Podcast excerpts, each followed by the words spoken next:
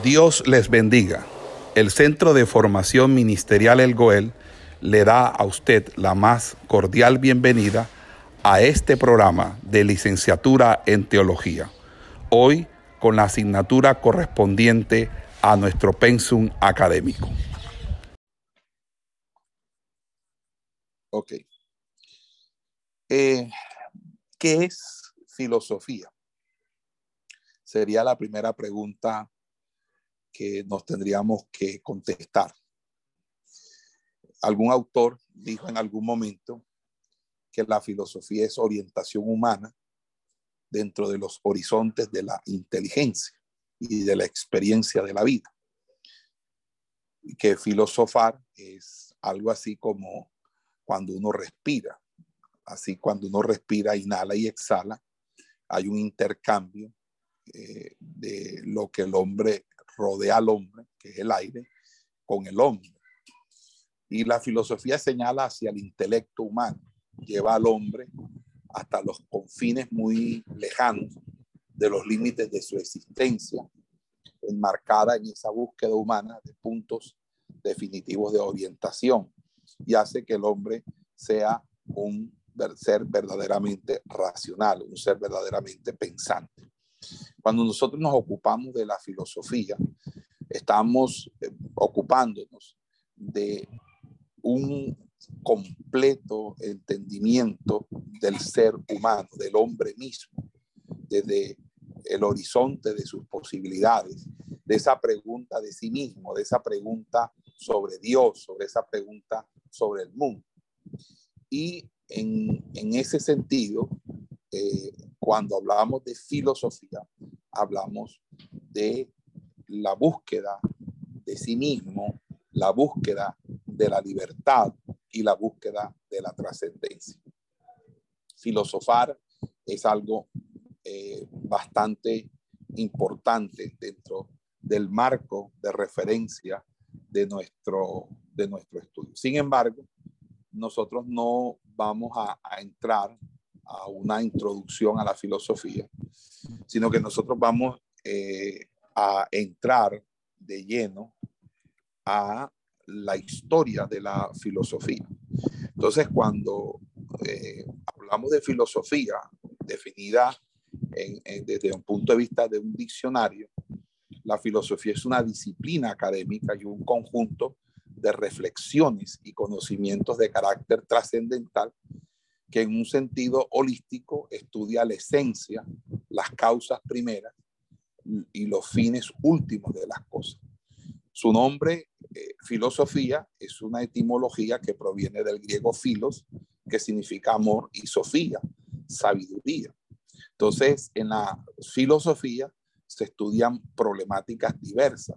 Por ejemplo, se estudia el conocimiento, se estudia la mente, se estudia la conciencia, se estudia la ética, se estudia el lenguaje, se estudia la belleza, se estudia la moral. Entonces, cuando nosotros hablamos del conocimiento filosófico, el conocimiento filosófico es aquel que nace de observar, de leer, de estudiar, de investigar, de analizar diferentes fenómenos del entorno, así como otros tipos de conocimiento por ende se trata de una rama de la filosofía basada en estudiar las cuestiones más destacadas de la misma filosofía. Fíjense que hay unas disciplinas que son las disciplinas filosóficas, que son también llamadas ramas de la filosofía. Son las diversas vertientes de estudio que comprende la filosofía y que se insertan dentro del marco de un campo mucho mayor y que en conjunto constituyen las distintas miradas que la filosofía ofrece respecto a la existencia, a la existencia humana y a las relaciones de esa existencia humana. Básicamente, las ramas de, la filosofía son variadas, pero creo que las más importantes son la metafísica, que es eh, una de las más importantes o quizás la más importante o más destacada, la estética, la epistemología, la ética, la política y la filosofía del lenguaje. Esos serían básicamente las seis primeras o las seis principales ramas de la filosofía. la filosofía del lenguaje, la, la filosofía política, la ética, la epistemología, la estética y la metafísica. La filosofía aporta herramientas pensamiento crítico que ayudan a cuestionar ciertamente todo el pensamiento existente a tal manera que genera en, sí misma un germen revolucionario y dialéctico que permite en ese sentido cuestionar la tradición y la autoridad. La historia permite identificar ciertamente la filosofía como un permanente cuestionar del conocimiento en búsqueda de un desenvolvimiento o de un desarrollo ulterior del conocimiento. Por eso, cuando hablamos de filosofía, estamos hablando precisamente de ese conjunto de reflexiones sobre la esencia, las propiedades, las causas, los efectos de las cosas naturales, especialmente sobre el hombre y el universo. Nosotros vamos a estudiar la historia de la filosofía y nosotros vamos a estudiar historia de la filosofía porque vamos a, a desarrollar un contexto histórico en el sentido de encontrar eh, la línea de pensamiento, la línea ideológica que fundamentalmente sirve como vaso comunicante y nutriente de las herejías, de las falsas doctrinas que a lo largo y ancho de la historia se han desarrollado reeditándose cada siglo y que tienen un claro fundamento y principio en la filosofía. Por esa razón, nuestro curso, aunque es historia de la filosofía, parte de un principio antifilosófico, es decir, una crítica acérrima a la filosofía en defensa de la verdad bíblica y de la revelación de Dios. Esto es muy importante porque esto nos lleva a nosotros a entender cuál es la trascendencia o la importancia de esto en sí mismo. ¿Qué es lo que vamos a ver nosotros entonces en la historia de la filosofía? En este primer nivel, en este primer curso, vamos a, desarrollar todo lo, concerniente a filosofía antigua. Vamos a, a mirar el origen de la filosofía en los griegos. Vamos a mirar la forma de la vida griega que prepara o prepararon el nacimiento de la filosofía. También vamos a mirar el concepto y la finalidad de la filosofía antigua.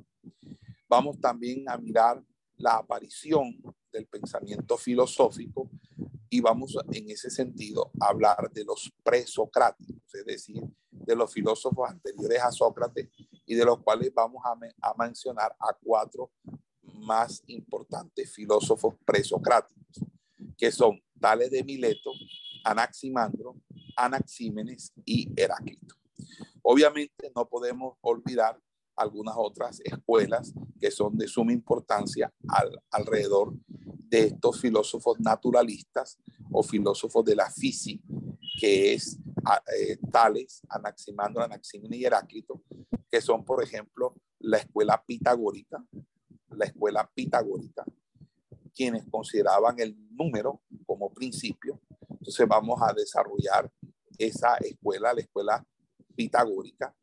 También vamos a mirar la escuela de los eleatas, los eleatas, donde está Parménides, Zenón y Meliso, Genófanes, eh, Parménides de Lea, Zenón de Lea, entre otras cosas. También vamos a ver a los físicos pluralistas como Empédocles, Anaxágora, Leucipo, Demócrito, entre otros. Vamos a mirar los, los físicos eclécticos como Diógenes de Apolonia, Arquelao de Atenas, y vamos obviamente a terminar en este primer, este primer ciclo el descubrimiento del hombre con los sofistas, Protágoras de Abderas, eh, Gorgias, eh, Pródico, Hipías eh, y, y pare de contar. Ya en una segunda parte de nuestro estudio, que sería luego de desarrollar este primer eh, periplo, sería ya en este mismo semestre, obviamente, hablar de Sócrates, de Platón y de Aristóteles. Con esto terminamos la filosofía antigua hasta allí. desarrollando desde los presocráticos hasta Aristóteles. Creo que con este, que con este, eh, con esta tabla de contenido o con este plan de aula tenemos lo suficiente, suficientemente eh, recogidos elementos para nuestra formación filosófica en esta licenciatura en teología.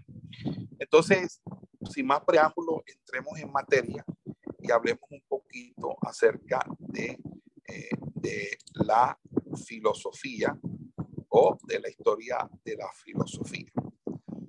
Eh, y una pregunta que puede surgir eh, es basada en, una frase de Sócrates que dice, una vida sin búsqueda no es digna de ser vivida. Eso es una, eh, es una frase de Sócrates acerca de la búsqueda y básicamente eh, es una búsqueda, bueno, obviamente una búsqueda al estilo socrático, es una búsqueda de la verdad a través del método que él inventa, que es el mayéutico. Pero bueno, entonces surge una pregunta con base a esa frase. ¿Cuál es la justificación de un tratamiento tan amplio de la historia del pensamiento filosófico y científico dirigido a nuestro centro de formación? ¿Es posible acaso eh, afrontar y desarrollar en las escasas horas que tenemos disponible un programa tan vasto como es este de toda la filosofía antigua. Sin lugar a dudas, eh, uno no puede medir la calidad de una asignatura o la de un docente por el número de horas, como tampoco podemos medir el éxito o la calidad de un libro por el número de páginas. Puede decirse que hay un libro que puede ser muy extenso y no ser tan bueno, y un libro que puede ser poco extenso y es realmente muy bueno. Eh, fíjense que eh, Kant, en el prefacio de la crítica de la razón pura, dice algo al respecto. Dice, si se mide la extensión del libro, no por el número de páginas, sino por el tiempo necesario para entenderlo, de muchos libros podría decirse que serían mucho más breves si no fuesen tan breves. Esto, en efecto, con mucha frecuencia, los manuales de filosofía provocarían mucho menos cansancio si tuviesen unas cuantas páginas más sobre una serie de temas. En la exposición de la problemática filosófica, la brevedad a veces no simplifica las cosas, sino que las complica y en ocasiones las vuelve poco comprensible o incluso del todo incomprensible. Entonces, de estudiar filosofía o, eh, en bachillerato es ladrillo, es difícil, porque los profesores, entre otras cosas, porque no son filósofos los que enseñan en los colegios eh, filosofía, sino que casi siempre son licenciados en educación que vienen con cierto énfasis en ciencias sociales. Entonces, no es lo mismo que un filósofo enseñe filosofía que un licenciado en educación en ciencias sociales enseñe filosofía. En cualquier caso, nosotros tenemos que entender que así como las matemáticas a veces han dependido más de la calidad de quien enseña, así también la filosofía ha dependido de la calidad de quien enseña. Y por eso muchas personas al final de cuentas terminan casi que odiando la materia de filosofía. Nosotros vamos a tratar de ser lo más comprensible posible, cosa que es muy difícil para mí cuando soy acusado muy frecuentemente de utilizar términos eh, muy difíciles de entender, los cuales los indoctos inconstantes tuercen como las otras escrituras para su propia perdición. Pero creo que vamos a hacer ese ejercicio en ánimo de también mejorar nosotros y, hacer un mejoramiento en la calidad de la impartición que hacemos aquí. Entonces, sea cual sea, creo que uno de los primeros eh, problemas que tiene la filosofía son los libros que enseñan filosofía junto con los docentes que enseñan filosofía. Entonces, en cualquier caso, en un manual de filosofía, la brevedad puede conducir fatalmente al simplismo, a la enumeración de opiniones, a la mera panorámica de lo que han dicho a lo largo del tiempo los diversos filósofos, cosa que si se quiere instructiva, pero poco formativa. Podemos tener información acerca de lo que dijo cada filósofo, pero eso no significa que realmente haya formación. Entonces, nosotros vamos a presentar una historia del pensamiento filosófico y científico eh, eh, que abarca tres planos. El primero, el de aquello que han dicho los filósofos, es decir, el plano que los antiguos llamaban doxografía. Eh, la doxografía es el cotejo de opiniones, que dijo cada filósofo. Luego, el, el de por qué los filósofos han dicho lo que han dicho, ofreciendo obviamente un adecuado sentido de cómo lo han dicho finalmente. Y eh, eh, también nosotros vamos a mirar por último las, los efectos o las consecuencias de las teorías filosóficas y científicas.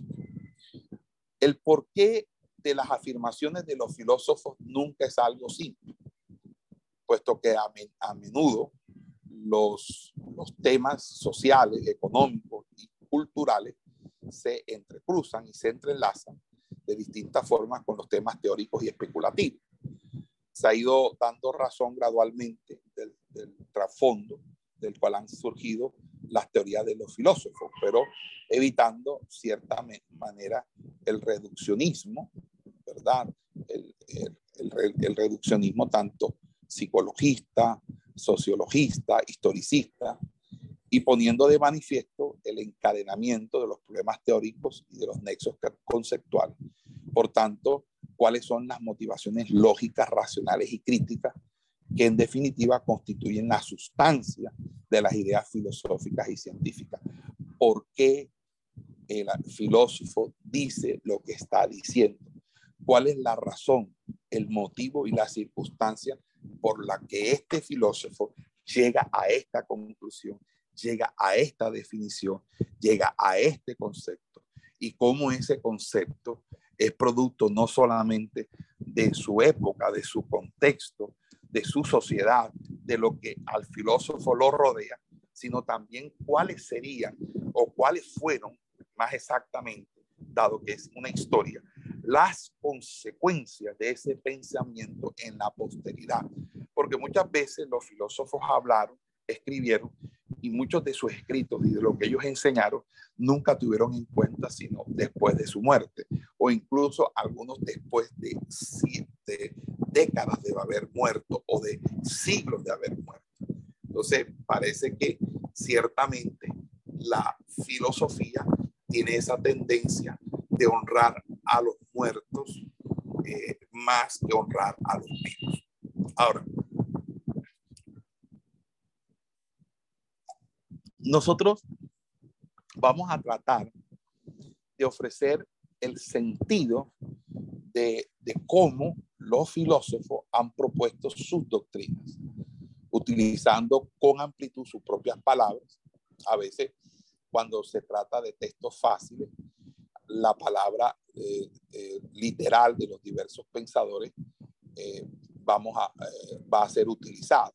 En otros vamos a tener que hacer inclusive una interpretación de palabras, sobre todo cuando las palabras son técnicas, es decir, cuando las palabras en ese filósofo significan algo en particular. Todo esto debido a que eh, tenemos, queremos hacer una exposición que sea plausible, que sea entendible para todos, todos ustedes. Ahora, la,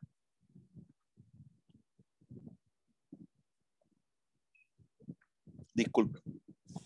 En ese sentido, vamos a ir graduando de un modo acorde con la curva del estudiantado el principio que se adentra en un discurso, en el discurso de, la, del filósofo en particular, de tal manera que vamos a, vamos a profundizar hasta donde ustedes me permitan profundizar, porque obviamente no puedo eh, profundizar más allá de lo que ustedes ah, realmente están en disposición de absorber o de aprender. Pero yo creo que sería muy importante que esta filosofía antigua fuera una materia importantísima para ustedes para poder contrastar y defender de que realmente el Evangelio no depende ni ha dependido, ni tampoco ha sido influenciado por la filosofía griega. Todo lo contrario, el Evangelio surge de una revelación progresiva que se halla en el seno del Antiguo Testamento. Entonces, esto es importante. Ok. Eh, por último, los filósofos son importantes no solo por aquello que dicen, sino también por las tradiciones que generan y que ponen en movimiento. Algunos, algunas de sus posturas favorecen el nacimiento de ciertas ideas, pero al mismo tiempo impiden el surgimiento de otras. Por tanto, los filósofos son importantes por lo que dicen y por lo que impiden decir.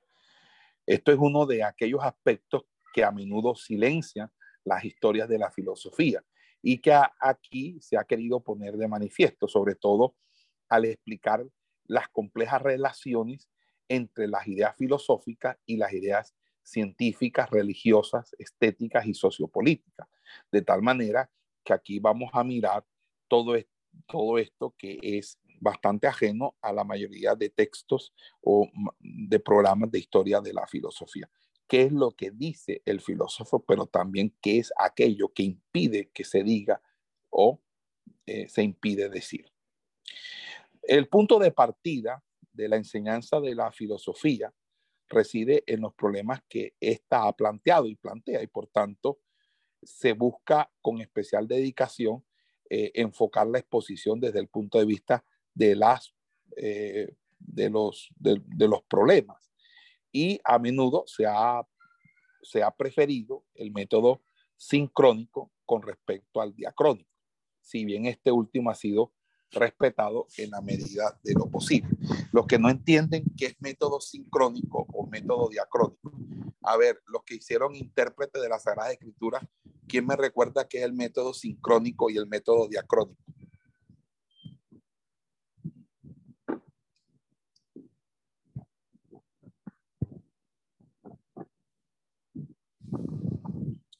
Los que estudiaron intérprete, que es el método diacrónico y el método sincrónico, propedéutica, hermenéutica, hermenéutica 3.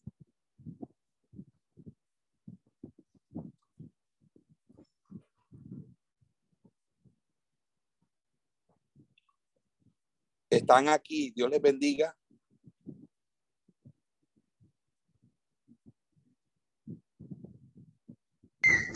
Amén. ¿Qué es el método diacrónico?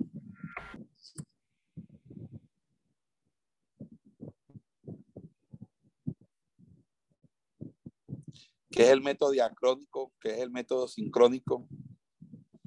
El método diacrónico es el método de la, de la, de la crítica histórica, los métodos de la crítica literaria, de la crítica de la paternidad, la escuela de Wellhausen, la escuela de la alta crítica, la escuela que cuestiona la, los, los, textos, la paternidad literaria de los textos, eh, que en Sinóptico vimos eh, a Dibelius, ya, y Dibelio en la crítica de las formas, eso también es eh, diacrónico, y sincrónico ya tiene que ver con el método el estructural, lo semiológico, el narrativo,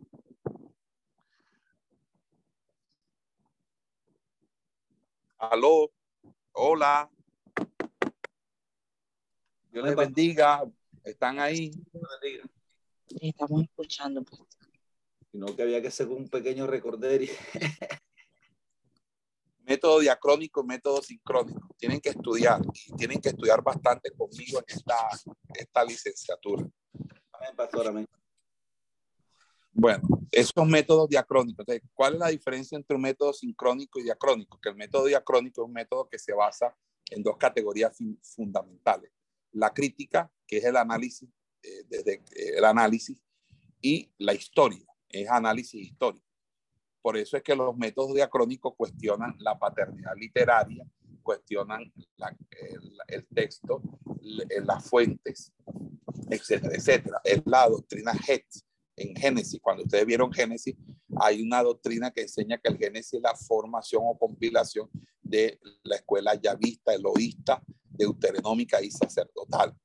¿Ok? Y cuando hablaron de los evangelios sinópticos, les dije que, se, que había una eh, crítica de las formas y hablamos sobre Dibelius y la crítica de la forma. Esos son los métodos diacrónicos. Los métodos sincrónicos se basan en el texto, es decir, no se van a la historia, sino al texto como tal. ¿Cuál es la diferencia entre un método sincrónico y un diacrónico? Que el método sincrónico es estudiar los textos directos de los filósofos. Por ejemplo, si vamos a estudiar a Descartes, vamos a leer los textos de Descartes, vamos a leer discurso del método, las meditaciones, meta, eh, las meditaciones metafísicas, eh, eh, este, vamos a, a, estudiar antropología cartesiana, vamos a estudiar las 21 reglas para la dirección del espíritu de Descartes. Si vamos a estudiar a Kant, estudiamos directamente el libro sin preocuparnos en la historia, en el nacimiento de él, en su muerte, en qué autores lo influyeron, qué escuelas estaban en su época, etcétera, etcétera. El método sincrónico se refugia en el texto mismo, en hacer un análisis de los textos como tal, sin ninguna referencia de contexto histórico. El método diacrónico es totalmente opuesto. Si va a estudiar el texto, lo hace bajo un contexto, bajo el conjunto de relaciones sociohistóricas que se desarrollan y se desenvuelven alrededor tanto del autor como del texto del autor. Entonces, esto es eh, importante para que lo, nosotros lo tengamos en cuenta. Ok. Eh, siguiendo entonces, eh, vamos a, a, comenzar entonces con esta primera parte y vamos a terminar la, la introducción antes de, que, antes de perderlos. Y vamos a decir lo siguiente título, Los orígenes de griegos del pensamiento occidental. Vamos hoy a hablar acerca del génesis, la naturaleza y desarrollo de la filosofía antigua. Eh, hay un, un, autor llamado Epicamo o Epicarmo que dice, la inteligencia es la que ve, la inteligencia es la que oye y todo lo demás es sordo y ciego. Fíjense cómo ya hay una especie de, de desconocimiento de, de los órganos sensopercepción, de sensopercepción y por ende se está tomando la inteligencia como aquello que ve y aquello que oye. Eso es metafórico también. Pero bueno, hablando de la filosofía, la casi totalidad de los estudiosos consideran que la filosofía como término o como concepto es una creación propia del genio de los griegos. En efecto, para todos los demás componentes de la civilización griega, se halla un elemento correlativo en los pueblos de Oriente que alcanzaron un elevado nivel de civilización antes que los griegos. Es decir, hay muchas culturas como las culturas hindúes, chinas, eh, persas, en las que hubo sistemas de creencias, cultos religiosos, manifestaciones artísticas, conocimientos y habilidades técnicas, pero instituciones políticas, organizaciones militares, pero en cuanto a lo que concierne a la filosofía, nos hallamos ante un fenómeno tan nuevo que no solo no posee ningún factor correlativo en dichos pueblos, es decir, en Oriente no hubo filosofía. En Oriente lo que hubo fueron religión, creencias, cultos, manifestaciones artísticas, pero la filosofía tal como la reconoce el occidente, como la reconocemos nosotros, es de origen completamente griego. Entonces fíjese que debido a ello, la superioridad de los griegos con respecto a los demás pueblos en ese aspecto específico no es de carácter puramente cuantitativo, sino cualitativo en la medida en la que ellos crearon al, instituir la filosofía una novedad absoluta. Entonces, quien no tenga presente este hecho no está, eh, no está apto para comprender por qué la civilización occidental, bajo el impulso de los griegos, asumió una dirección completamente distinta a la cultura occidental, oriental. En particular, no se podría comprender por qué razón los orientales, cuando quisieron aprovechar la ciencia occidental y sus resultados, tuvieron que, que apelar a determinadas categorías de la lógica occidental. De hecho, no en todas las culturas se hace posible la ciencia. Hay, idea que, eh, hay ideas que convierten en estructuralmente imposible eh, el, el, nacimiento y el desarrollo de determinadas concepciones y existen incluso ideas que impiden la ciencia en conjunto, por lo menos a la, la ciencia tal como ahora la conocemos. Ahora bien, la filosofía ha permitido el nacimiento de la ciencia y en cierto sentido la ha engendrado.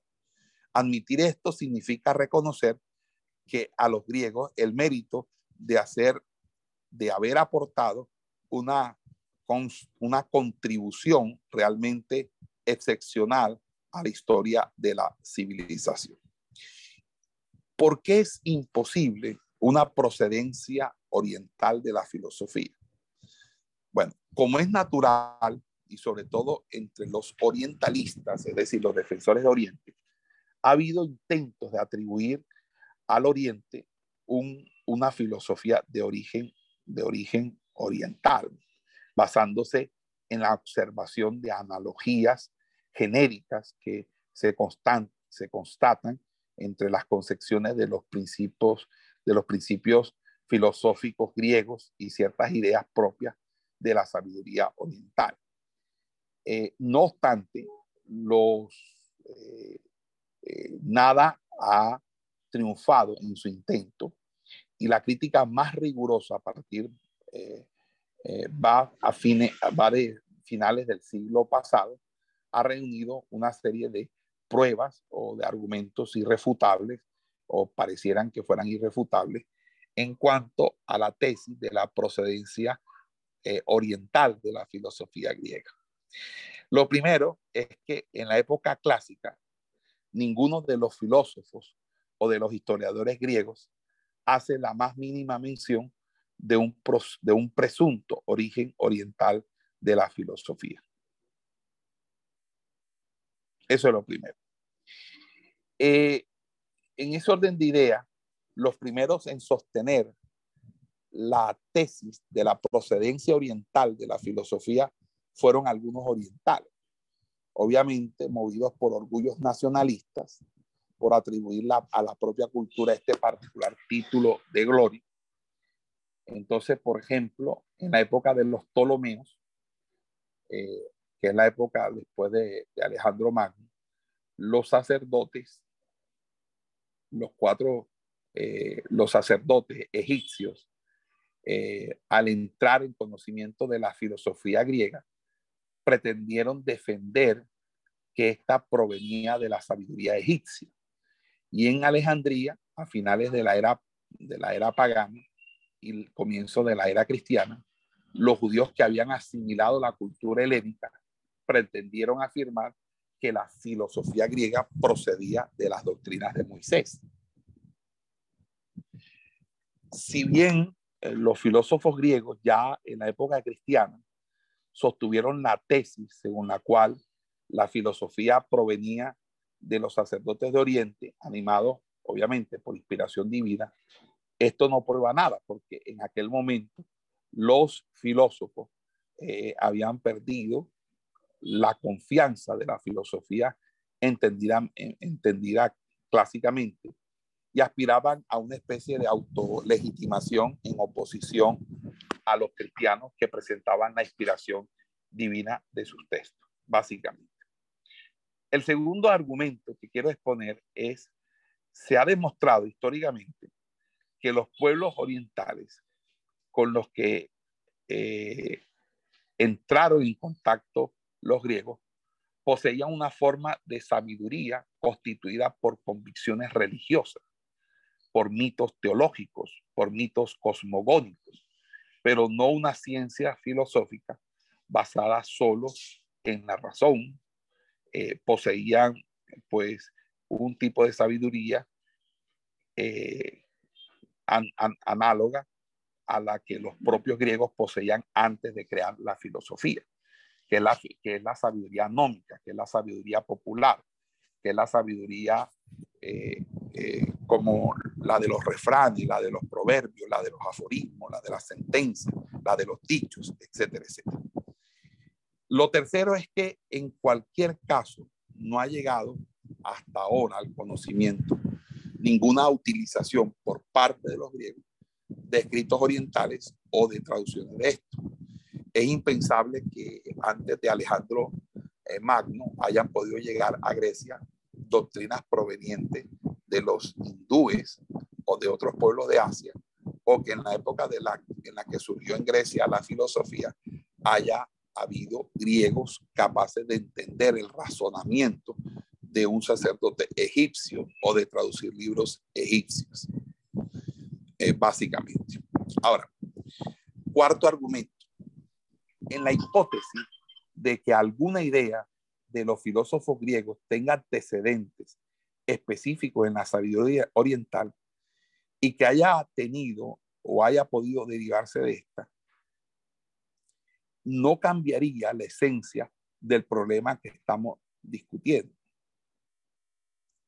A partir eh, del momento en que nació en Grecia, la filosofía representó una nueva forma de expresión racional, la cual eh, los transformaba estructuralmente, otorgándoles una forma rigurosamente lógica. Básicamente, esos serían los cuatro argumentos.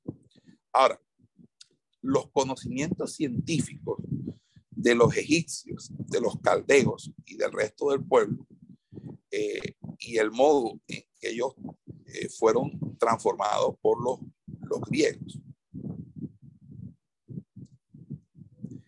Eh, cuando revisamos esto, nos damos cuenta que los griegos obtuvieron de los orientales algunos conocimientos científicos. Por ejemplo, tomaron de los egipcios ciertos conocimientos matemáticos, geométricos. De los babilonios aprovecharon sus conocimientos astronómicos sin embargo, también en este caso es, preciso efectuar, efectuar eh, algunas advertencias importantes que son indispensables para comprender la mentalidad griega y la mentalidad oriental que se basa eh, en aquello. Por lo que sabemos, por ejemplo, la matemática egipcia consistía primordialmente en el conocimiento de operaciones de cálculo aritmético con finalidades prácticas. Ellos bebían, vivían o dependían de que el río Nilo inundara sus lotes o sus terrenos. Entonces necesitaban medir, medir áreas, medir superficie, pero también medir determinadas cantidades de víveres o dividir eh, el, el número de cosas entre una cantidad de personas, etc.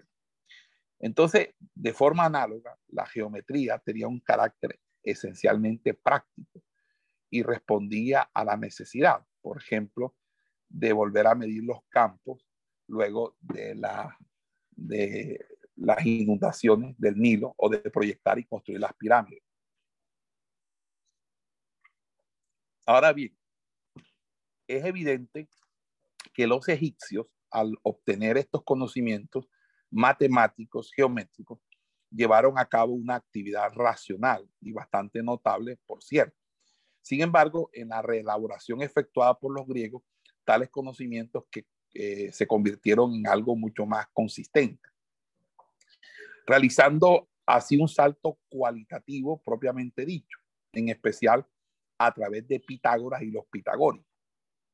Pitágoras y los pitagóricos transformaron aquellas nociones en una teoría general y sistemática de los números y de las figuras geométricas. Crearon en definitiva una construcción racional orgánica, yendo mucho más allá de eh, los objetos básicamente prácticos a los que parecen eh, eh, limitado los registros. Lo mismo cabe decir de, los, de las nociones astronómicas. Los babilonios las elaboraron con un propósito esencialmente práctico, efectuar horóscopos y predicciones. Los griegos, en cambio, las, las perfeccionaron y las desarrollaron con fines primordialmente cognitivos, en virtud de aquel afán técnico o teórico que aspira al amor de puro conocimiento y que es el mismo afán que, como veremos, creó y rutinó a, a la filosofía. Eh, no obstante, antes de definir en qué consiste exactamente la filosofía y la disposición filosófica de los griegos, debemos, creo que, hacer algunas observaciones preliminares que poseen un carácter esencial. Y son cómo fue que surgió la filosofía en Grecia. Vamos a suspender ahí un rato.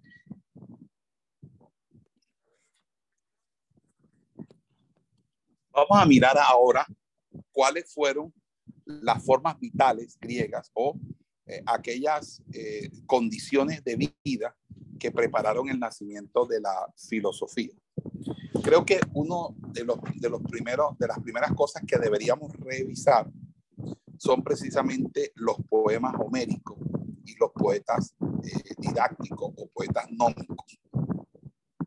Los expertos están de acuerdo en considerar que para entender la filosofía de un pueblo y de una civilización es imprescindible referirse al arte, a la religión y obviamente también a las condiciones sociopolíticas de dicho pueblo. De hecho, el arte más elevado tiende a alcanzar de manera mítica y fantástica, es decir, mediante la intuición y la imaginación, objetivos que también son propios de la filosofía. A través de la intuición y la imaginación se habla en la poesía de la muerte, de la vida, del amor, del más allá, del más acá, etcétera, etcétera. De forma análoga, la religión aspira a alcanzar a través de representaciones no conceptuales y de la fe determinados objetivos que la filosofía busca alcanzar mediante los conceptos y la razón. Por eso Hegel, uno de los más importantes filósofos alemanes, va a considerar que el arte, la religión y la filosofía son las tres categorías del espíritu absoluto. Entonces, eh, en ese orden de ideas, la religión, el arte y la filosofía desarrolla o eh, dan muestra de la clase de espíritu que, que hay o, el, o el, el, espíritu que hay en el hombre. Ahora, no menos importante, y, hoy se insiste mucho en este punto, son las condiciones socioeconómicas y políticas que a menudo condicionan el surgimiento de determinadas ideas y que en el mundo griego en particular al crear las primeras formas de libertad institucionalizadas y de la democracia, han permitido el nacimiento de la filosofía que se alimenta de modo esencial de la libertad. Aunque esa libertad y esa democracia es relativa, porque la democracia era de una democracia esclavista. El 90% de la población en Grecia eran esclavos, solamente el 10% era libre. Un hombre podía tener hasta 5, solamente para su servicio hasta 50 esclavos. Pero bueno, el asunto es que Grecia es el referente de la democracia y de la libertad y por ende, pues así lo ha asumido el Occidente.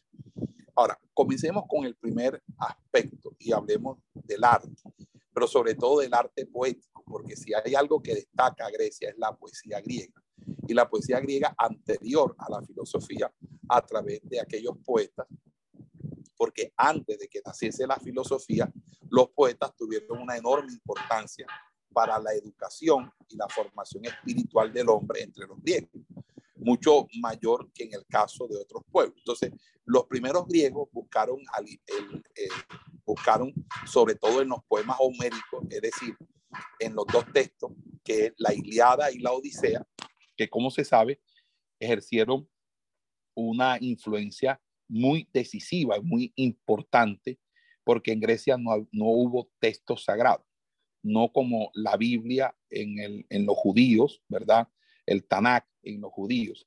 Los griegos no tuvieron un texto sagrado, pero sí tuvieron la Iliada y la Odisea de Homero y tuvieron eh, a los, las teogonía o la teogonía, otro texto de Hesiodo, ya, y algunos textos de poetas nómicos, poetas de sabiduría popular de los siglos VII y VI antes de Cristo. Si uno, eh, ustedes que de pronto en el bachillerato, no sé quiénes eh, leyeron la Iliada y la Odisea.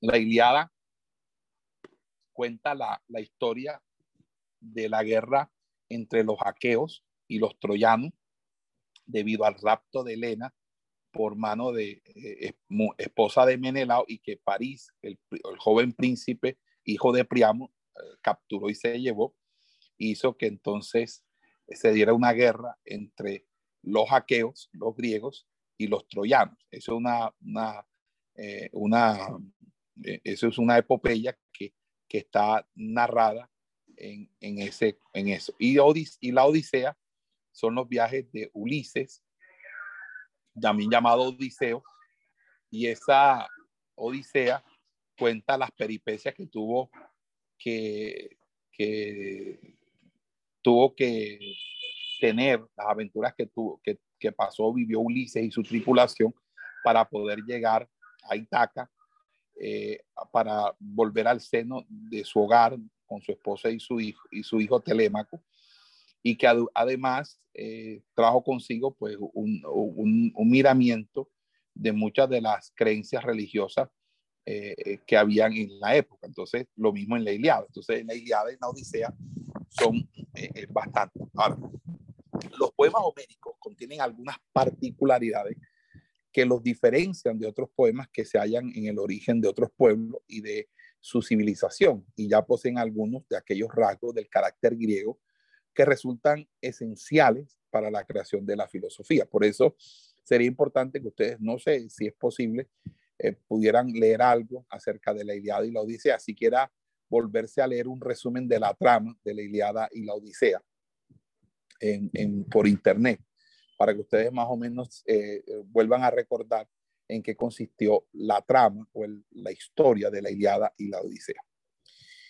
Eh, los especialistas han hecho notar que los poemas homéricos, aunque están repletos de imaginación, de situaciones y de acontecimientos fantásticos, casi nunca entran en la descripción de lo monstruoso y de lo deforme, cosa que en cambio sucede a menudo en las manifestaciones artísticas de los pueblos primitivos. Esto significa que la imaginación homérica ya está estructurada según un sentido de la armonía, de la proporción, del límite y de la medida. Como tendremos ocasión de ver, la filosofía va a elevar todos estos factores al rango de principios del ser, principios ontológicos. Ontología significa estudio del ser. Cuando yo hablo de que elevar todos estos factores al rango de principios ontológicos, significa que la filosofía griega se va a basar en los conceptos de la artística que hay en la literatura poética eh, griega, como es la armonía, la proporción, el límite y la medida, que son, entre otras cosas, conceptos que van a ser eh, tomados luego en, la formación de la lógica o de las categorías lógicas por Aristóteles.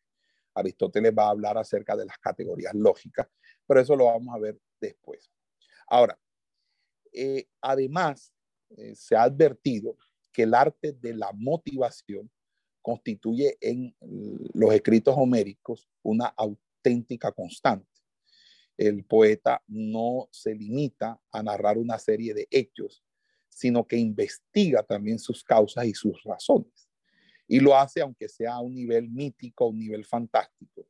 Entonces, en Homero, la acción no, no se extiende como una, como una desmadejada sucesión temporal, como, una, como un, un, un desenredamiento eh, lineal temporal, sino a ella se le aplica en todo momento un principio, el principio de razón suficiente, que es un principio lógico.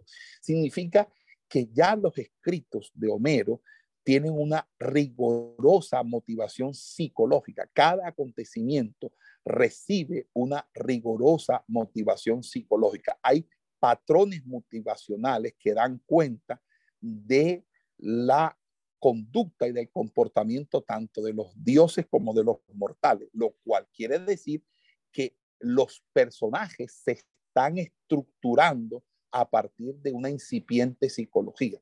Cuando uno escribe y escribe desde el punto de vista narrativo o desde la narrativa, cada personaje cumple una función.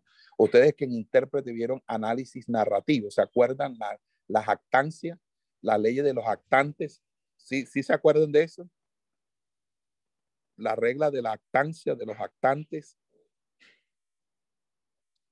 Recuerdan que cada actor en la narrativa hebraica del Antiguo Testamento posee un perfil psicológico que da cuenta de su papel dentro de la historia.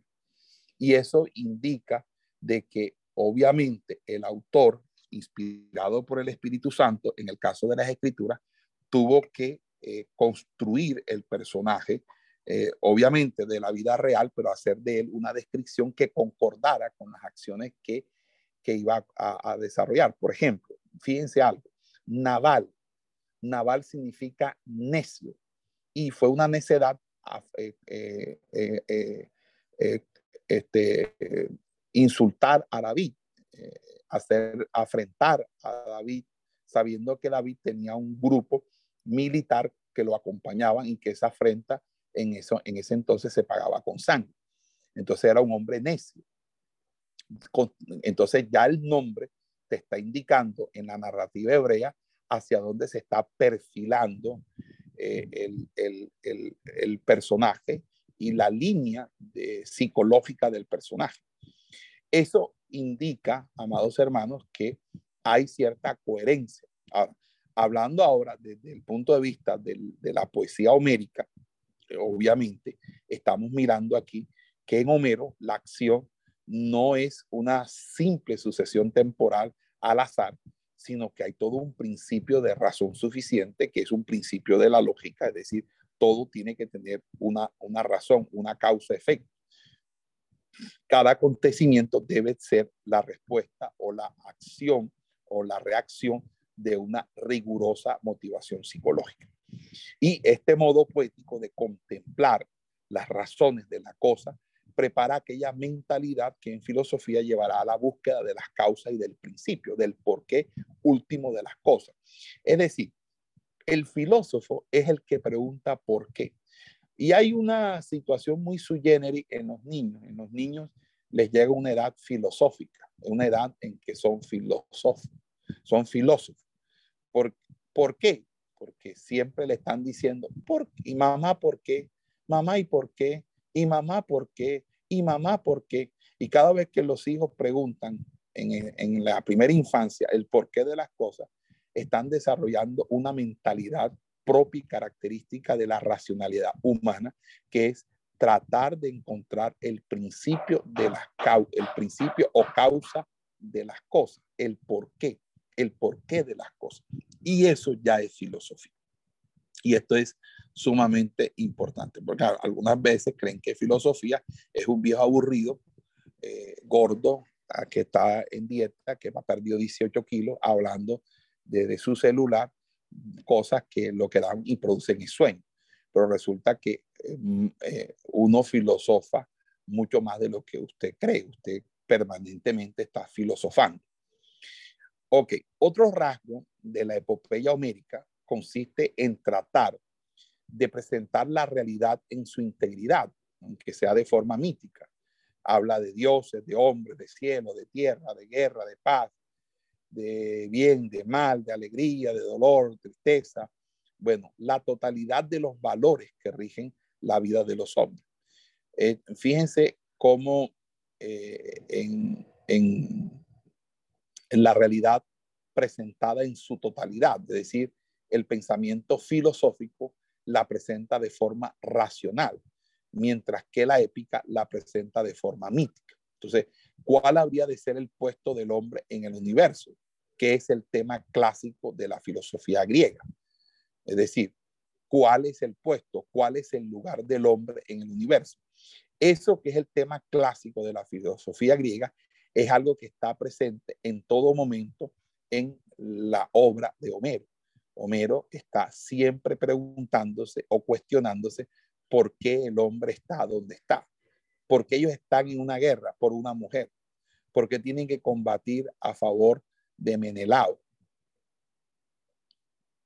por qué tienen que estar bajo la, férula de Agamenón, el, hermano de, y que era el rey de todos los, los reyes de Grecia.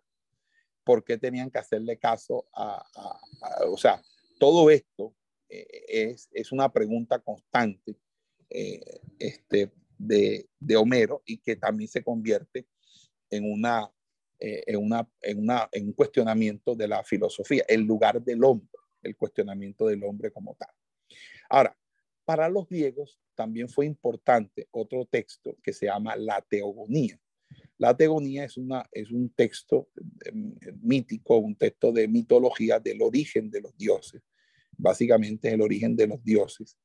Eh, la teogonía fue escrita por Hesiodo o se le endilga que fue Hesiodo el que lo escribió. Entonces, para los griegos fue importante la teogonía de Hesiodo, que esbozaba una síntesis de toda una serie de materiales persistentes relativos al tema del nacimiento de todos los dioses. Y puesto que muchos dioses coinciden con partes del universo y con fenómenos cósmicos, la teogonía se convierte a sí mismo en una cosmogonía, es decir, en una explicación mítica y poética y fantástica de la génesis del universo y de los fenómenos cósmicos. Entonces, todo comienza, según la teogonía, en el caos, que fue el primero en aparecer. Es decir, el caos es el origen de todo. Este poema allanó el camino a la cosmología.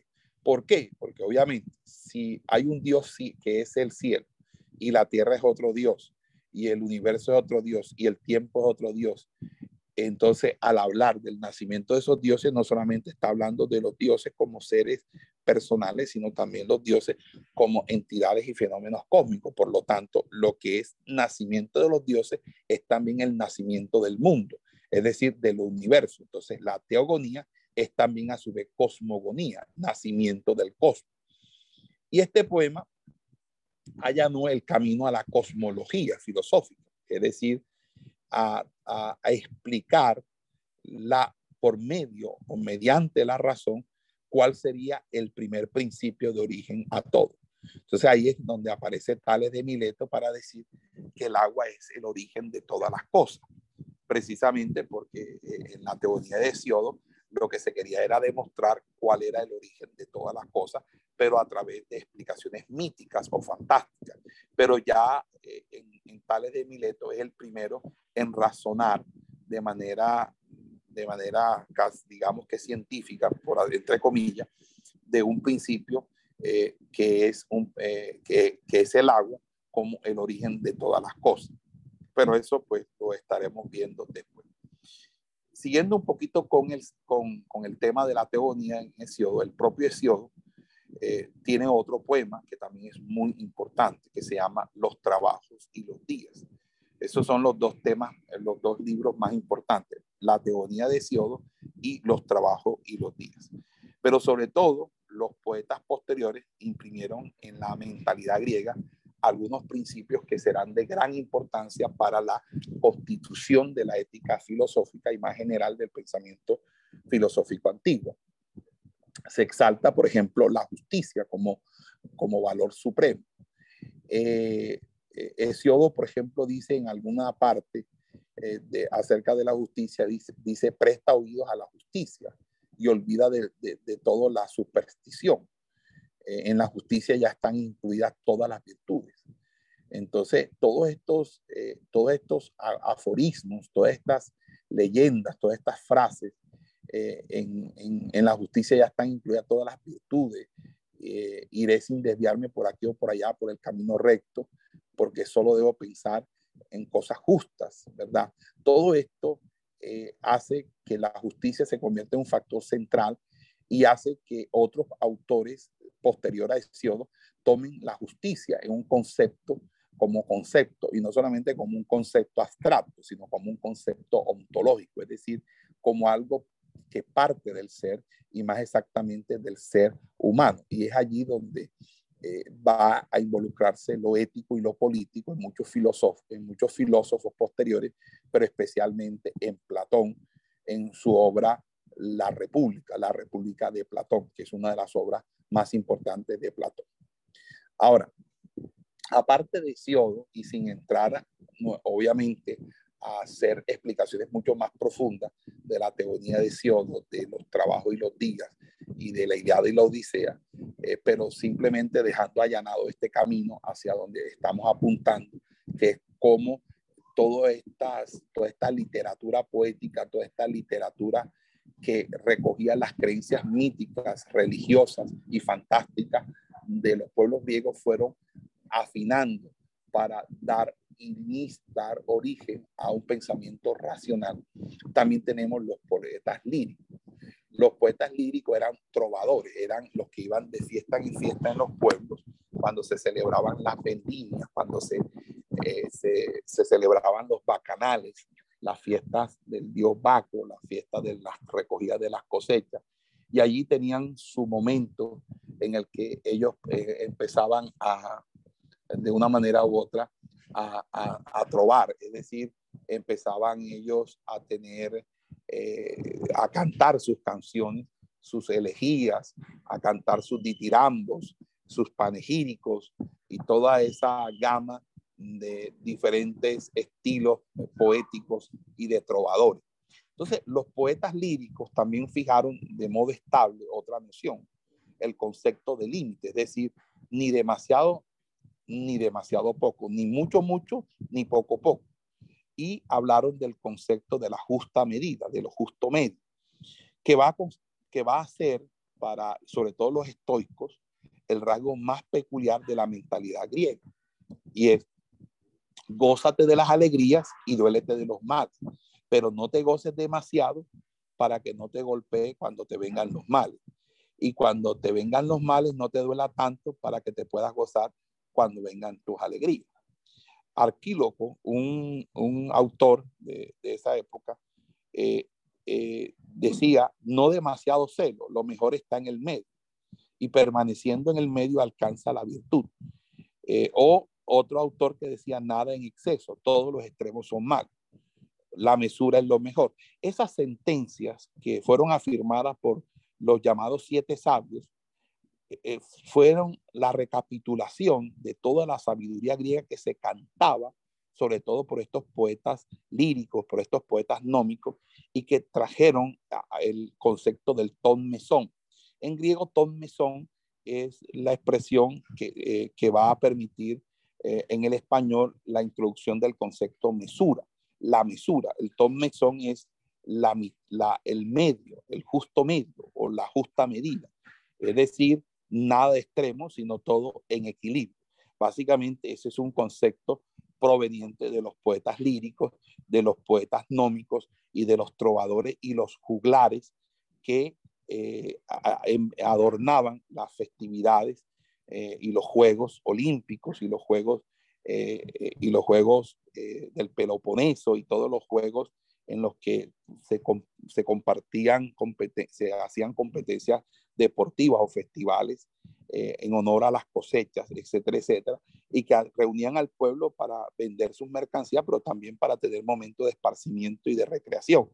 Todo eso se da eh, precisamente en ese sentido. Ahora, recordemos una última máxima que también es atribuida a uno de los sabios antiguos y que fue, entre otras cosas, dedicada en el templo de Delfo a Apolo, que es conócete a ti mismo. Esta máxima eh, que fue célebre entre los egipcios, no solo se transformará en el lema de pensamiento eh, eh, de, de, Sócrates, sino también en el principio básico del saber filosófico griego hasta los últimos neoplatónicos, es decir, la expresión conócete a ti mismo. Entonces, en ese orden de ideas, tenemos aquí eh, básicamente eh, la parte del componente causal de la poética anterior a la filosofía eh, que se manifiesta en la poesía lírica, la poesía nómica, destacando a Homero con sus dos textos, la Iliada y la Odisea, destacando a Hesiodo, que, que tiene los trabajos y los días, y la teogonía. Y obviamente los, los, los siete sabios, que es, un, es, es también otra compilación de los dichos por los poetas líricos. Hay otra situación que quiero plantearles a ustedes y que es muy importante, y es que a pesar de que había, había eh, un desarrollo poético, lírico, de juglares y trovadores, eh, ciertamente Grecia o en Grecia había una religión pública, una religión estatal, una religión que contaba con la protección del, del Estado y a la par de esa religión existían eh, ciertas enseñanzas que eran mistéricas o de misterios, que fueron eh, denominados misterios órficos en honor a un personaje llamado Orfeo, del cual voy a hablar a continuación. Y este sería nuestro segundo elemento, el segundo elemento al que hay que referirse para entender la génesis de la filosofía griega, como, como hemos dicho antes, es la religión.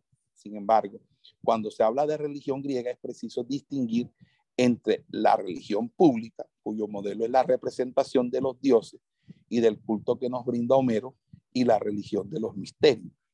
Entre ambas formas de, de religiosidad existen numerosos elementos comunes. Por ejemplo, la concepción politeísta. Tanto la religión mistérica como la religión pública eran religiones politeístas, es decir, creían en pluralidad de Dios. Pero también hay diferencias importantes que en algunos puntos relevantes, eh, eh, como por ejemplo la concepción del hombre, el sentido de la vida y el destino final, constituyen una antítesis en sentido estricto entre la religión pública y los misterios órficos. Ahora, ambas formas de religión son muy importantes para explicar el nacimiento de la filosofía pero al menos desde cierto punto de vista, porque la segunda forma posee una especial importancia. Vamos a empezar por mencionar algunos rasgos esenciales de la primera forma de religión, que es la religión pública, que es la religión de Homero y de Hesiodo.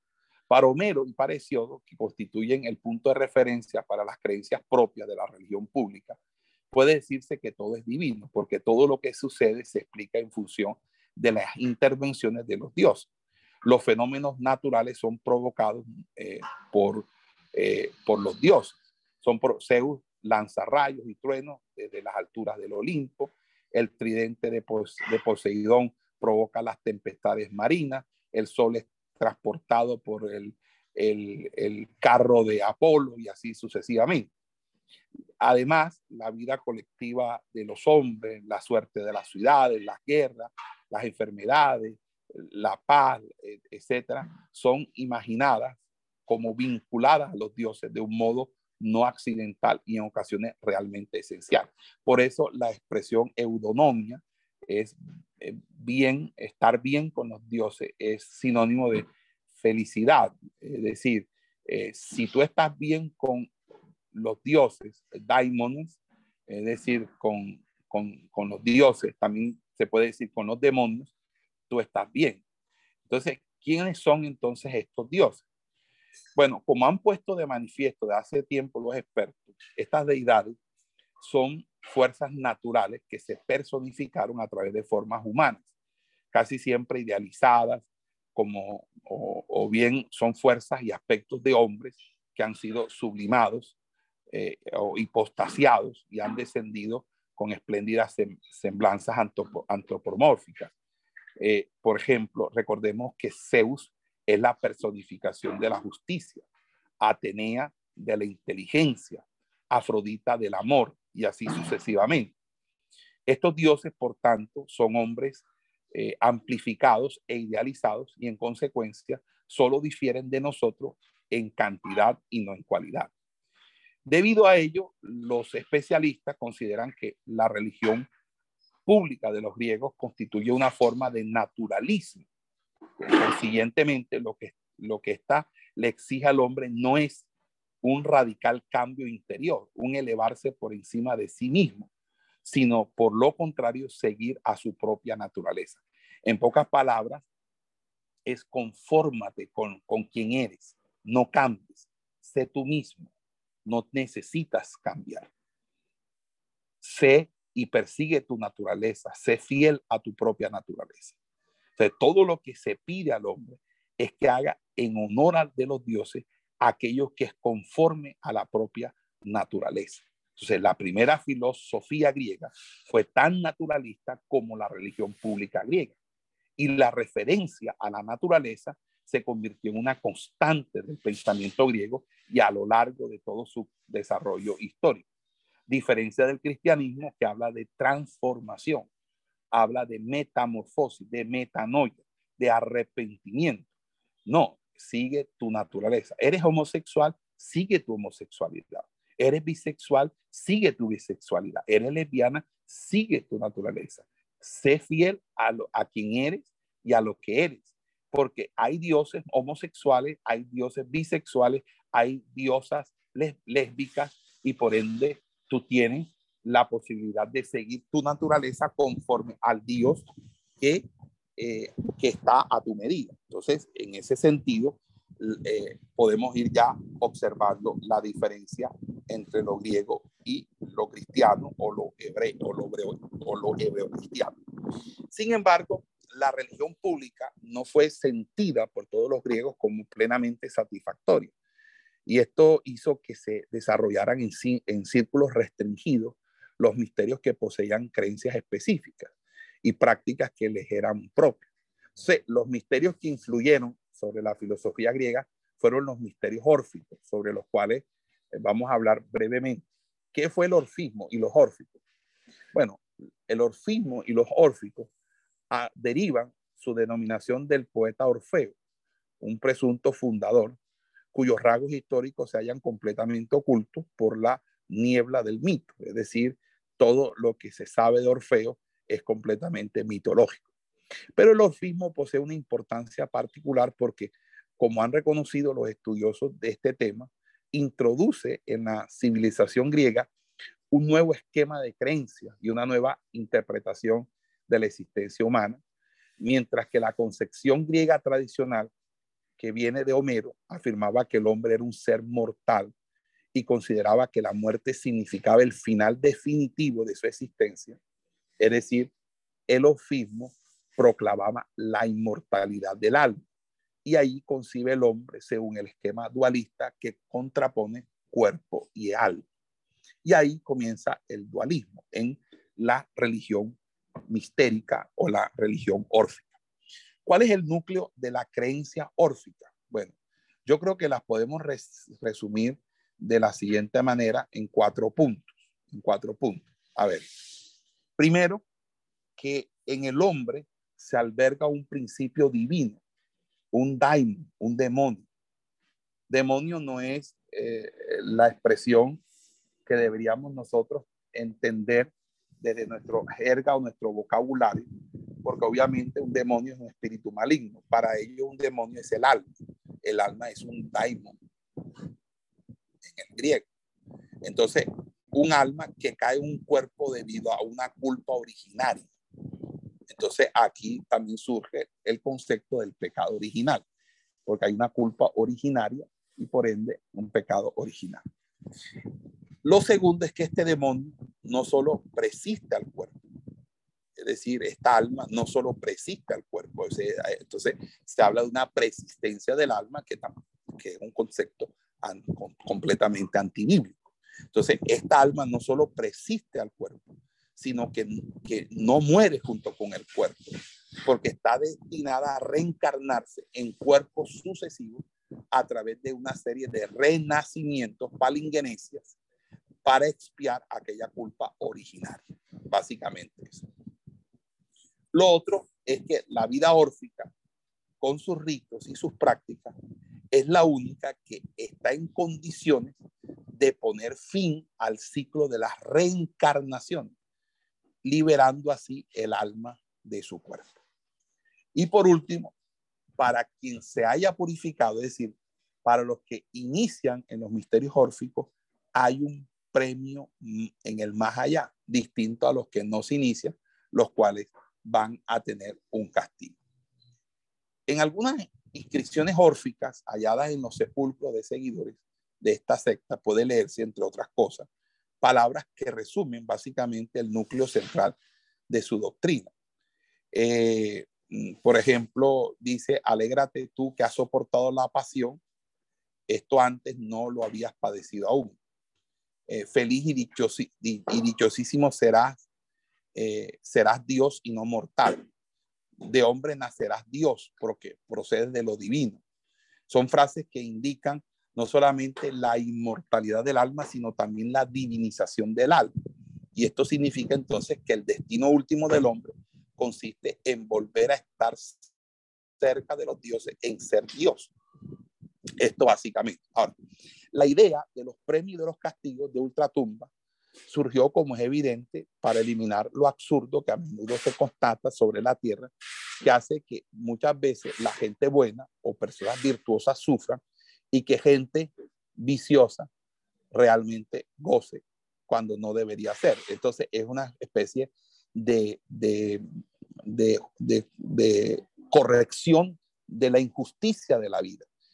Ahora, ¿cómo, cómo señala, eh, ¿cómo señala esto? Quizás surge la idea de la reencarnación. ¿Cómo señala, eh, cómo, cómo, nosotros podemos eh, entender o cómo surge la idea de la reencarnación. La reencarnación es metempsicosis, metempsicosis, doctrina de la metempsicosis, que es el traslado del alma de cuerpo en cuerpo. Es una explicación a, esta corrección de la justicia. Es decir, la justicia, o la, perdón, la injusticia de la vida se corrige a través de la metempsicosis, porque el traslado del alma de cuerpo en cuerpo permite que el alma pueda entonces ser reivindicada en su próxima reencarnación. Entonces, es una explicación de que entonces aquel justo o aquel virtuoso pueda ser recompensado en su próxima reencarnación. En realidad, si cada alma tiene una vida previa y si existe una culpa original, nadie es inocente. Entonces todos estarían espiando culpas, ¿cierto? Eh, de diversa gravedad, cometidas durante las vidas anteriores, además de la culpa original. Y toda esta suma de padecimiento en este mundo y en el otro solo es una parte de la larga educación del alma que llegará un momento definitivo en que se liberará de ese ciclo de nacimiento y habrá un retorno del alma a sus orígenes. Y eso es una divinización. Y solo de este modo y en relación con el tiempo cósmico pueden realizarse del todo. Es decir, la justicia entendida en sentido arcaico, es decir, de acuerdo con la ley, quien haya pecado lo pagará. Después que tú lo hayas pagado, entonces ya no tienes, entonces eres libre. Entonces, para poderlo pagar, no lo puedes hacer en una sola vida, sino en distintas vidas. Y eso, cada vez que cometas algo, se te aumenta el número de reencarnaciones. Eso básicamente es el, lo, el esquema eh, doctrinal que puedo explicar al respecto. Gracias a, este nuevo esquema de creencia, el hombre veía por primera vez que en sí mismo se contraponían dos principios que se hallaban en contraste y en lucha entre sí. El alma, el demonio, el daimon, el demonio y el cuerpo como una tumba, como una prisión del alma, un lugar de expiación del alma. Entonces se resquebraja, por lo tanto, la visión naturalista, la visión de Homero, la visión de Hesiodo, del hombre comprende el hombre comprende que hay que reprimir algunas tendencias ligadas al cuerpo y se convierte en objeto vital purificar de lo corpóreo el elemento divino. O sea, allí empieza a, desarrollarse una visión de de represión contra el cuerpo, porque el cuerpo no se salva, si el cuerpo no se salva, no, no interesa al cuerpo, entonces el cuerpo es completamente descuidado, para ellos no hay redención corporal, eso es un tema propio de las escrituras, es propio de la revelación bíblica. Entonces, para ellos lo importante no era el cuerpo, lo importante era lo almático. Ahora, no obstante, hay que tener en cuenta lo siguiente, si en el orfismo es imposible explicar a Pitágoras, a Heráclito o a, Empedo, o a Empedocles.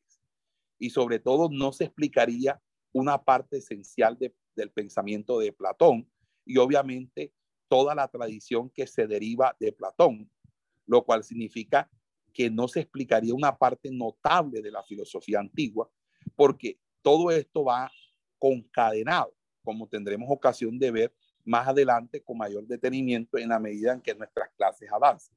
Entonces, es necesario formar una última advertencia.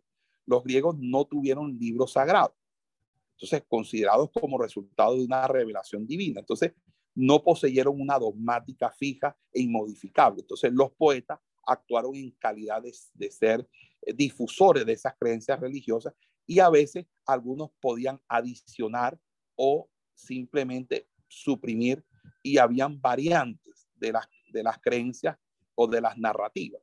Entonces, eso además constituye una consecuencia adicional de la ausencia de libros sagrados y de una dogmática fija. En Grecia no pudo ni siquiera subsistir una casta sacerdotal que custodiase el dogma.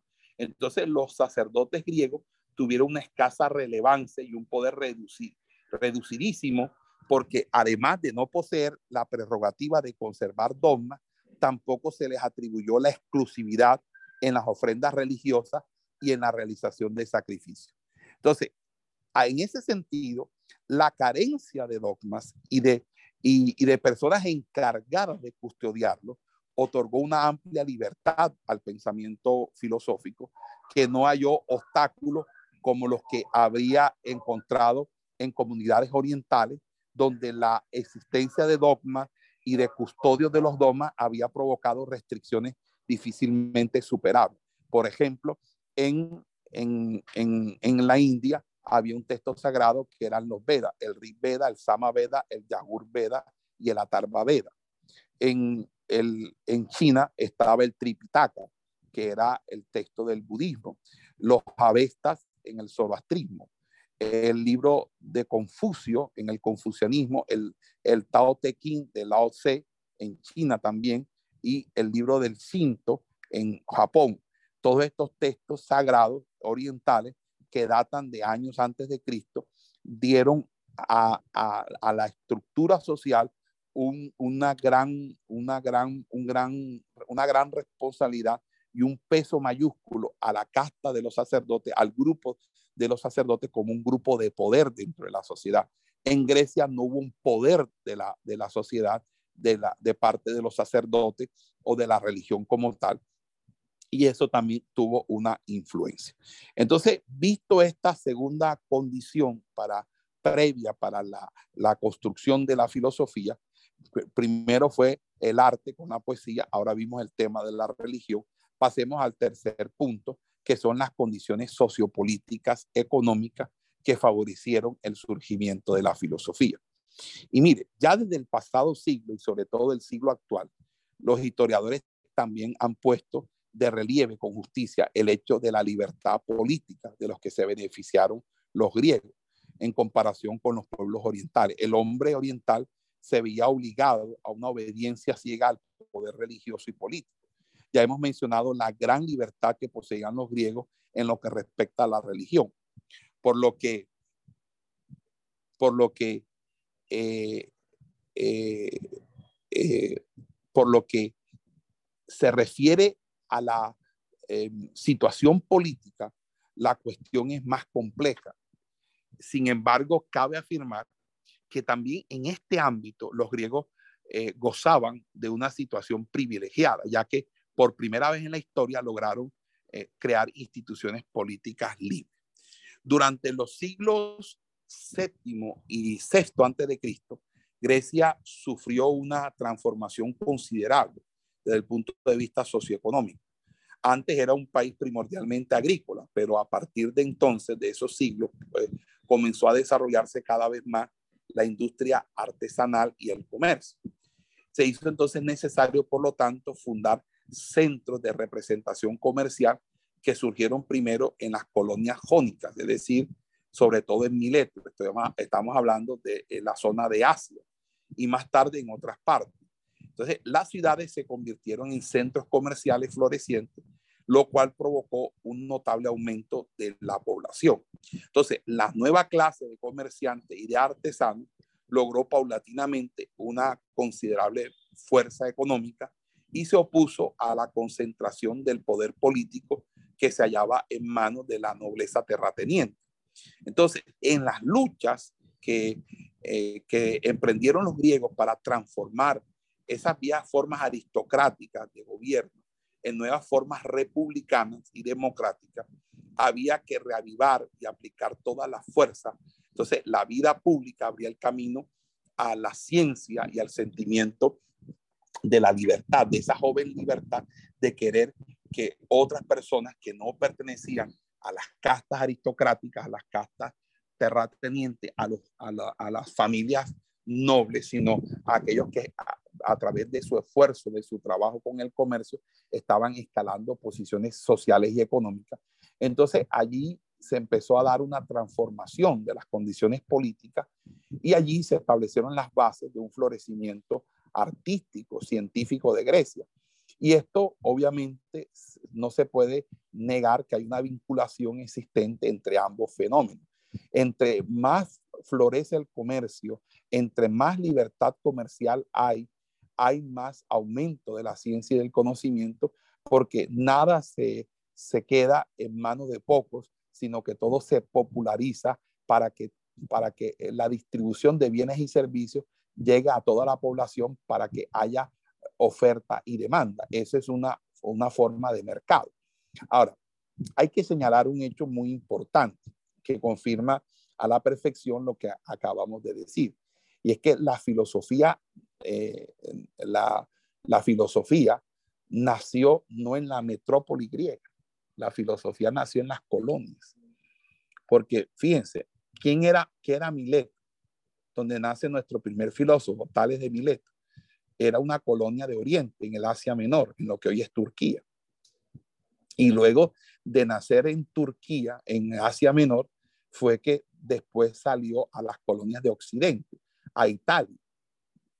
Es decir, pasamos de, de Tales de Mileto, Anaximandro Anaxímenes, a Heráclito de Éfeso, a, eh, a, a, a, estar de Grecia a Italia, y entonces todavía en la metrópoli no se había consolidado sino después.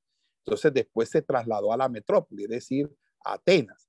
Y esto sucede así porque las colonias, gracias a su laboriosidad y a su actividad comercial, alcanzaron niveles de bienestar. Y es que eh, para filosofar se necesita resolver los asuntos económicos, porque uno no puede ponerse a pensar de la vida, del más allá, de la muerte, del mundo y de Dios, cuando uno tiene que llevar comida a la casa. Entonces, en ese sentido, eh, eh, hay una, en ese sentido, el alcanzar ese bienestar permitió el ocio, el ocio griego. ¿Qué es el ocio griego? El ocio griego es dedicarse al arte, es dedicarse a la filosofía, al pensamiento, a la artística, a la plástica, a la escultura, a la pintura.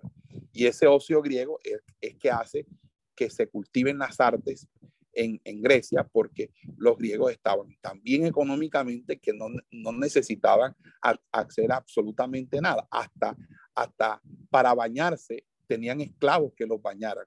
Había, tenían esclavos para que los vistieran, tenían esclavos para que le dieran la comida en la boca. Entonces, en ese sentido, la persona lo único que, que hacía todo el día era pensar o dedicarse a un hobby o algo que le llamase la atención.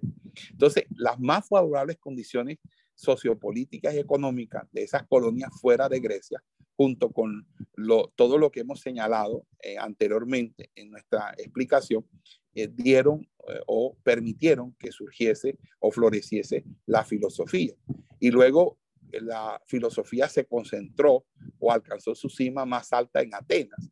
Y ya ahí comenzamos, obviamente, todo el tema de Sócrates, de, de Platón, de Aristóteles, de las escuelas de los estoicos, de los epicúreos, etcétera, pero ese será motivo de otra clase más adelante.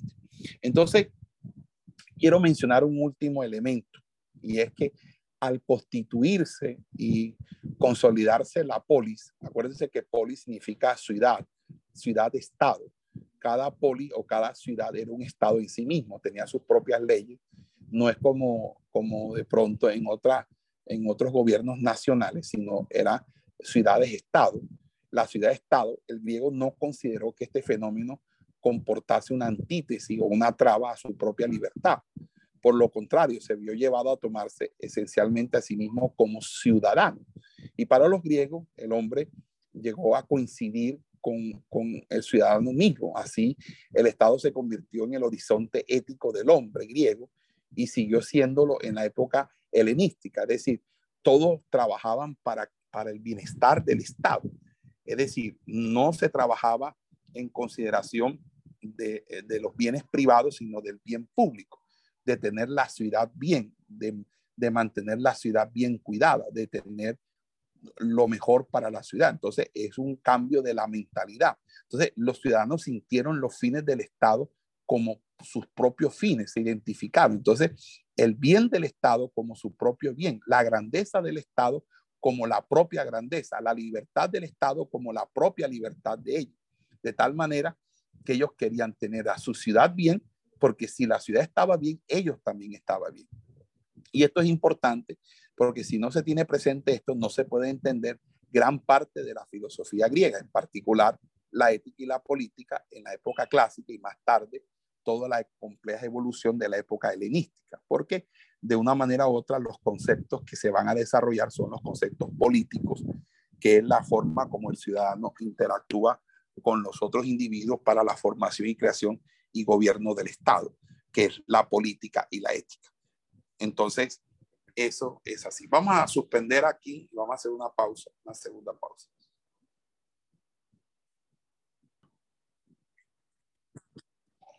¿Cuál es el concepto y la finalidad de la filosofía antigua? Concepto y finalidad de la filosofía antigua.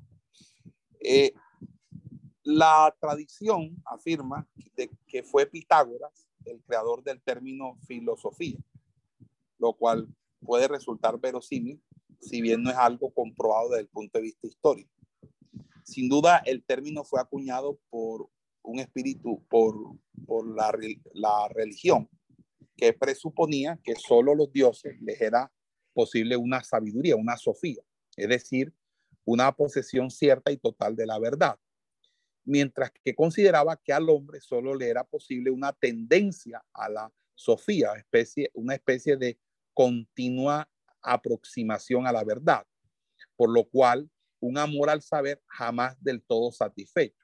De donde surge precisamente el nombre filosofía, amor a la sabiduría. Ahora, ¿qué entendieron los griegos? ¿Qué entendieron los griegos al hablar eh, de esta amada sabiduría? Desde el momento en que nació, la filosofía asumió de un modo terminante las tres características siguientes que hacen referencia. Número uno, a su contenido. Número dos, a su método. Y número tres, a su objetivo. Voy a repetir. Desde el momento en que nació la filosofía, asumió de un modo terminante tres características preponderantes.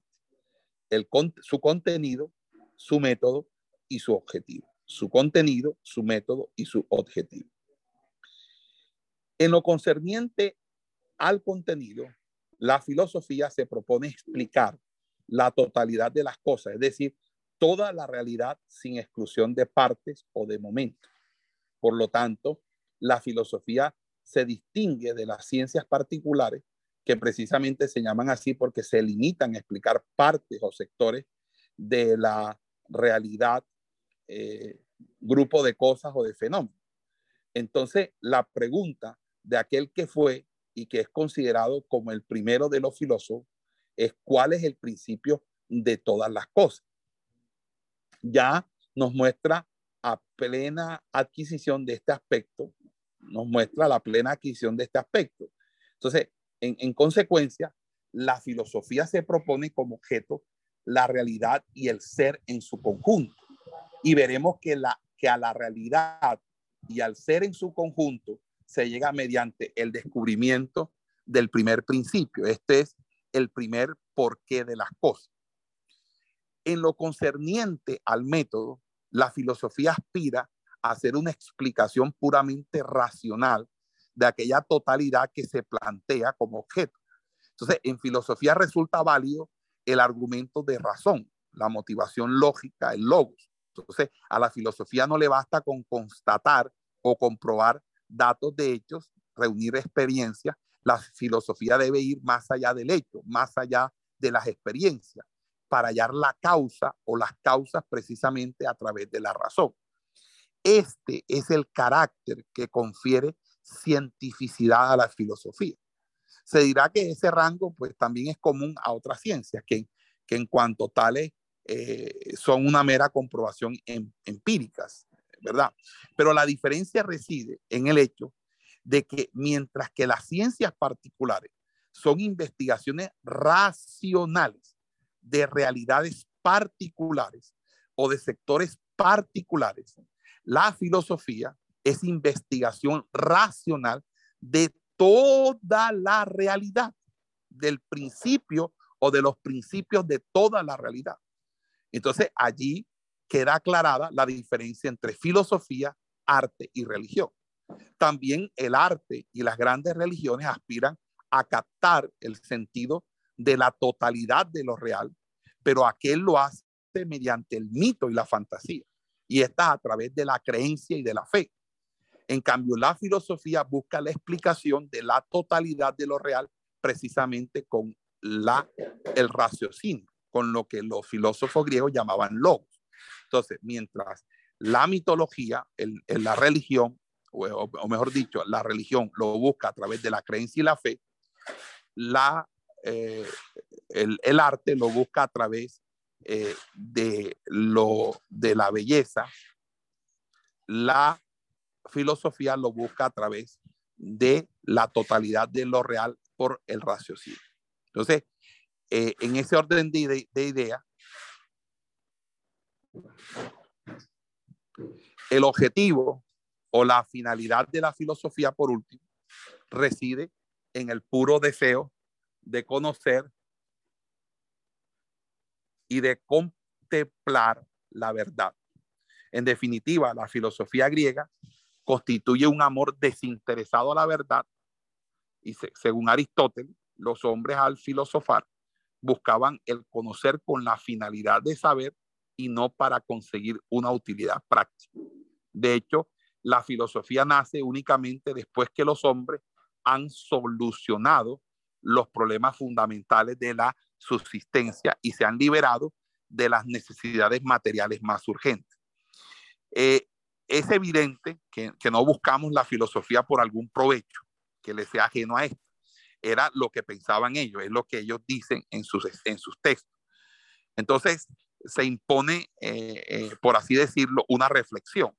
La contemplación que es peculiar de la filosofía griega no equivale a un, a un, a un vacío, mm, eh, no se haya sometido a fines utilitarios, pero posee una relevancia moral o incluso política de primer orden, porque resulta evidente que cuando usted contempla el todo, ese todo cambia necesariamente todas las perspectivas acostumbradas se transforma la visión del significado de la vida humana y aparece una nueva jerarquía de valores.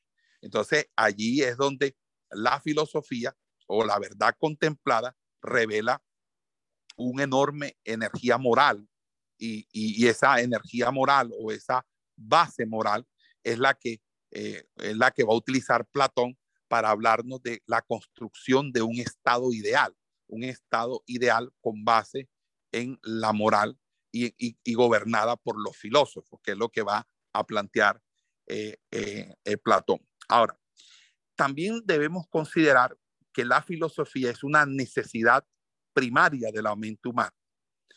O sea, ¿por qué ha sentido el hombre la necesidad de filosofar?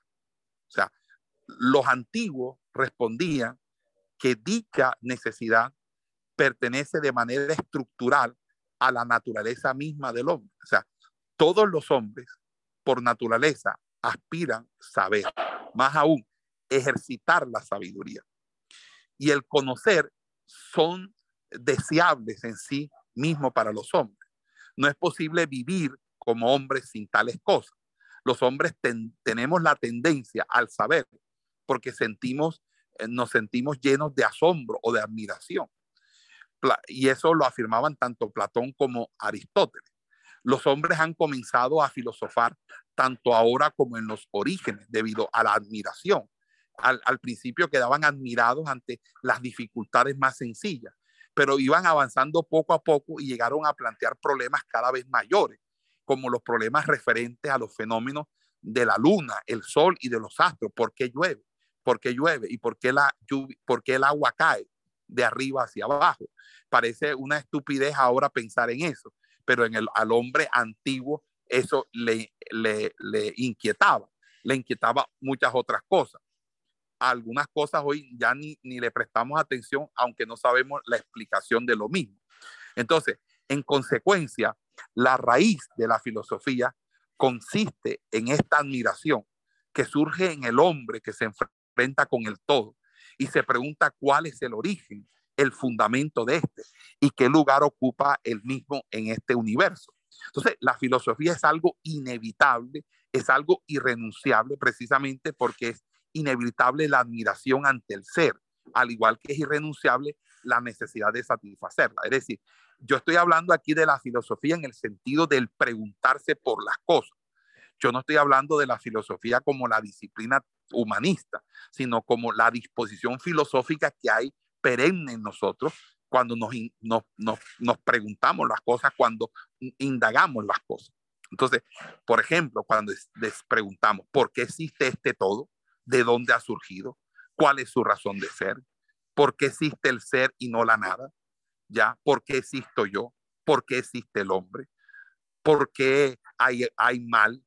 ¿Y cuántas preguntas usted no se ha hecho? Y son preguntas, obviamente, eh, que tienen una connotación filosófica. Ahora, como es evidente, se trata de problemas que el hombre no puede dejar de plantearse, problemas que en la medida en que sean rechazados, desacreditan a quien nos rechaza y con problemas que conservan su propio sentido específico aún después eh, del triunfo de las ciencias particulares modernas, porque ninguna de estas ha sido creada para resolverlo. Es decir, a pesar de que la ciencia ha aumentado y tenemos muchas cosas resueltas a nivel material, las preguntas filosóficas siguen estando vigentes. Las ciencias solo responden a preguntas sobre una parte, pero no sobre el sentido del todo. Y por esa razón podemos repetir junto con Aristóteles que no solo en los orígenes, sino ahora y siempre, tiene sentido la vieja pregunta acerca del todo y, y tendría sentido mientras el hombre experimente esa admiración ante el ser de las cosas y ante su propio ser. Y eso es lo que, humanamente hablando, eh, preocupa a los filósofos y a la filosofía. Ahora bien, ¿cuáles son los problemas fundamentales de la filosofía antigua? En un principio, la totalidad de lo real fue vista como fisis o naturaleza y como cosmos. Y ese era el problema filosófico por excelencia. Eh, eh, eh, y los primeros filósofos que recibieron precisamente el, nombre de físicos o naturalistas o, o, cosmólogos, se plantearon cómo surge el cosmos. O sea, cómo surge el cosmos. Y cosmos es el sistema de cosas, lo que yo veo, la creación, por así decirlo cuáles son las fases y los momentos de su génesis, cuáles son sus, las fuerzas originarias que intervienen. O sea, sin embargo, cuando vienen los sofistas, que es un grupo posterior a los presocráticos, se modifica la situación. Entra en crisis la problemática del cosmos y ya la atención no se centra eh, en, el cosmos, sino que se centra en el hombre y en su virtud específica. Allí nace la problemática moral. Entonces, de la cosmología o de la, natu o de la filosofía de la naturaleza, se salta a la filosofía moral. Ese es el recorrido que va a tener la filosofía en Grecia. Primero viene la filosofía cosmológica o la filosofía de la naturaleza y pasa a una filosofía moral. Y gracias a las grandes construcciones sistemáticas del siglo IV antes de Cristo, que es más o menos la época en la que eh, están estos filósofos, eh, los filósofos eh, de las escuelas de Sócrates, Platón, Aristóteles, la temática filosófica se enriquece aún más y empieza a diferenciarse determinados ámbitos de problemas que más tarde a lo largo de toda la historia se van a convertir en los puntos de referencia de toda la filosofía en Occidente. Vamos a encontrar, por ejemplo, que Platón va a descubrir y a tratar de demostrar que la realidad o el ser no son de un único género y que además del cosmos sensible existe también una realidad inteligible que trasciende a lo sensible, es decir, la doctrina de los dos mundos de Platón. Y allí es donde descubrirá lo que más tarde se va a denominar metafísica, que es el estudio de aquellas realidades que trascienden a las realidades físicas. Este descubrimiento llevará también a un, nuevo autor llamado Aristóteles a distinguir entre una física propiamente dicha como doctrina de la realidad física y una metafísica como doctrina de aquella realidad que está por encima de la física. Y así la física llega a significar un modo estable, ciencia de la realidad natural y sensible. Por eso eh, eh, Aristóteles es uno de los primeros físicos y de los primeros que estudia la física. Ahora, también los problemas morales adquirirán un carácter específico, distinguiéndose entre dos momentos de la vida. Es la del individuo y la del hombre en colectividad o en sociedad. Entonces ahí nace así la distinción entre los problemas éticos en sentido estricto, que son los problemas del individuo, y los problemas más estrictamente políticos, que son los temas del individuo en colectividad o en sociedad. Problemas que para los griegos seguirán estando vinculados entre sí de un modo mucho más estrecho que para nosotros los hombres actuales. Y entonces ahí hay ética y política como algo que surge como discusión dentro o problema fundamental de la filosofía antigua eh, con Platón y Aristóteles.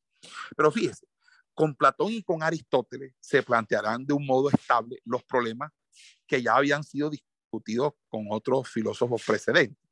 Por ejemplo, la génesis y de la, la génesis y la naturaleza del conocimiento, los problemas lógicos y metodológicos. Es decir, en realidad, dichos problemas constituyen una aplicación de aquel segundo rasgo que habíamos considerado como propio de la filosofía, que es el método de la investigación racional. En pocas palabras, todo lo que se llama epistemología, noxiología, teoría del conocimiento, teoría del conocer. Entonces, entonces, preguntas como, ¿cuál es el camino que debe seguir el hombre para llegar a la verdad? Eh, ¿Cómo puedo yo verificar eh, que los sentidos me están diciendo la verdad y cuál, y, cuál es la razón de ellos. ¿Cuál es, la característica de lo verdadero y de lo falso? ¿Cuáles son las formas lógicas? Entonces allí va a surgir también otra, otra, otra situación y es la caracterización de la lógica, el surgimiento de la lógica que en Aristóteles alcanza su plenitud en la filosofía griega, porque de Aristóteles surgen los silogismos, o surgen los fenómenos silogísticos que también vamos a mirar con, con posterioridad. Entonces, entonces, en esa conexión de lo lógico y lo epistemológico, de lo lógico y lo del conocimiento, nace también el problema de la determinación de la naturaleza del arte, de la naturaleza de lo bello, de la naturaleza de la expresión, de la naturaleza del lenguaje, sobre todo el lenguaje artístico. Y allí comienzan lo que llamamos nosotros los problemas estéticos. ¿Qué son los problemas estéticos? Los problemas estéticos es todo lo relacionado con el arte, con la belleza, con, el, con, con, con la expresión, con la plástica.